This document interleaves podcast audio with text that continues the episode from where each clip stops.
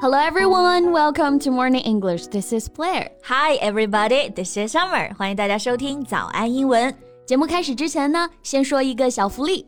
每周三，我们都会给粉丝免费送纸质版的英文原版书、英文原版杂志和早安周边。微信搜索“早安英文”，私信回复“抽奖”两个字，就可以参与我们的抽奖福利啦。这些奖品啊，都是我们为大家精心挑选的，是非常适合学习英语的材料，而且你花钱也很难买到。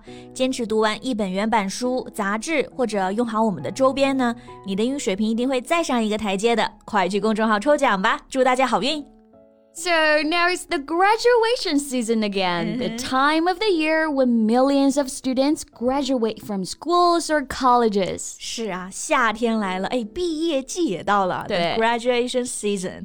而且我现在发现啊，幼儿园的小朋友们都有毕业季了，真的，就我家楼下一个幼儿园，之前开了个毕业典礼，一大群小朋友在那里奶声奶气的齐声大喊。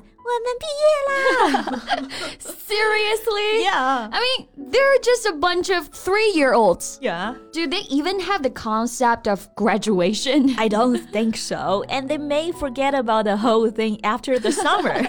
so maybe the ceremony is not for the kids, but for their parents. 可能这个毕业典礼就是给家长们开的吧，留个纪念啊。我觉得确实是啊。那这个毕业典礼用英文表达啊，简单的说呢，就是 graduation ceremony。嗯，这个 graduate 这个词大家要很熟悉啊，它可以做动词表示毕业，graduate from school，也可以做名词表示毕业生，like she's a graduate。那么 graduation 就是毕业的名词了，后面加上 ceremony。Ceremony 是仪式的意思，所以我们刚刚说毕业典礼就是 graduation ceremony。 Exactly. And there's another word that's also used very often Commencement. Yeah, commencement。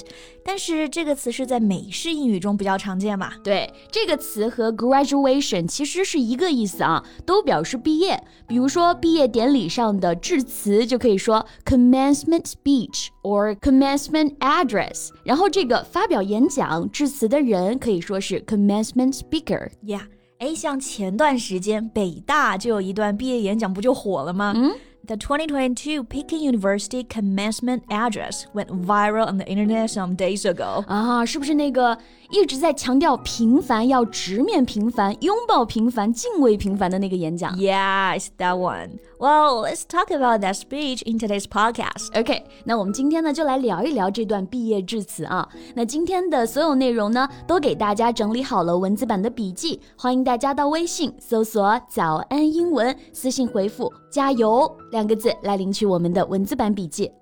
Well, about the topic of the speech, you've just told us. 这个伟大演讲的主题呢，就是关于平凡。 Yeah, the commencement speaker said something like, Since today, I'll start a new life doing an ordinary job. All my life, I'll remain ordinary. But so what? We can still hope to make extraordinary result on the ordinary post. 嗯，演讲里说，我有可能终其一生也还是个平凡的人，但那又如何呢？在日复一日的坚守中，在被每个需要的瞬间化平凡为不凡。哎，我其实觉得这说的挺好的。嗯，So you know, I don't get it. What's wrong with the speech? Why do some netizens complain about it? 网友就吐槽呢，他们觉得啊，就是北大学生劝说大家要接受平凡，仿佛就听到了马老板说“九九六福报”，就已经是这么优秀的人了，说自己平凡，那像我们这种普通人应该怎么办呢？但是谁不是个平凡人呢？嗯，就不是因为你有了学历、身家或者财富的加持，你就不平凡了。你往大了来看，星球上大家都是平凡而渺小的一颗小尘埃，对吧？嗯，We're all ordinary people through our lifetime. 平凡而不平庸啊，接受平凡，但是呢，追求不平凡的成就。我也觉得这个演讲其实没什么好吐槽的。But there's some other thing we can learn from the address. That's how to say 平凡 in English. 哇，这个话题转的就很不平凡了。OK，那接下来我们就拓展一下，到底英语中哎怎么来表示平凡？像我们刚刚一直在用的呢是这个词啊，ordinary。嗯，平凡的人 ordinary people，平凡的工作 ordinary job，平凡的人生 ordinary life. 嗯，这个基本就是和平凡可以对应起来的一个表达了。比方说啊，我们今天上班又是平凡又普通的一天呢。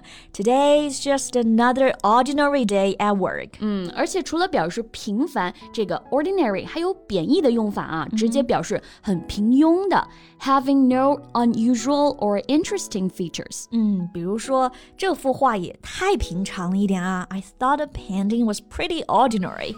这顿饭也太寻常了。The meal was ordinary. Yeah. And what is the opposite word of ordinary? Um, extraordinary, Right. extraordinary, right? Extraordinary. Yeah, we also mentioned that before. 对，就是在 ordinary 前面呢加一个 extra，超出的，所以呢，超出平凡啊，超凡的就是这个词 extraordinary。经常在一些名言啊、鸡汤句子里面会看到这两个词同时出现啊，表示一个对比。 Like in what sentence? If you want to lead an extraordinary life, find out what the ordinary do and don't do it. Ouch，这个鸡汤有点毒啊！就是说，如果你要想过不一样的生活，看看那些最平庸的人在做什么，然后呢，你就不做那些事儿了。感觉被戳中了呢。这里的 the ordinary 指的就是一类人啊，people who are ordinary。嗯，那还有这样的句子啊，like sometimes the most ordinary things could be made extraordinary。最平凡的东西也可以变得超凡。嗯，诶，那这两个词应该是没什么问题了啊。 Yeah 可能会有同学说，表示平凡 normal 或者 common 这两个词可不可以？ 嗯，我觉得 normal，你看它的反义词是 abnormal，表示异常的。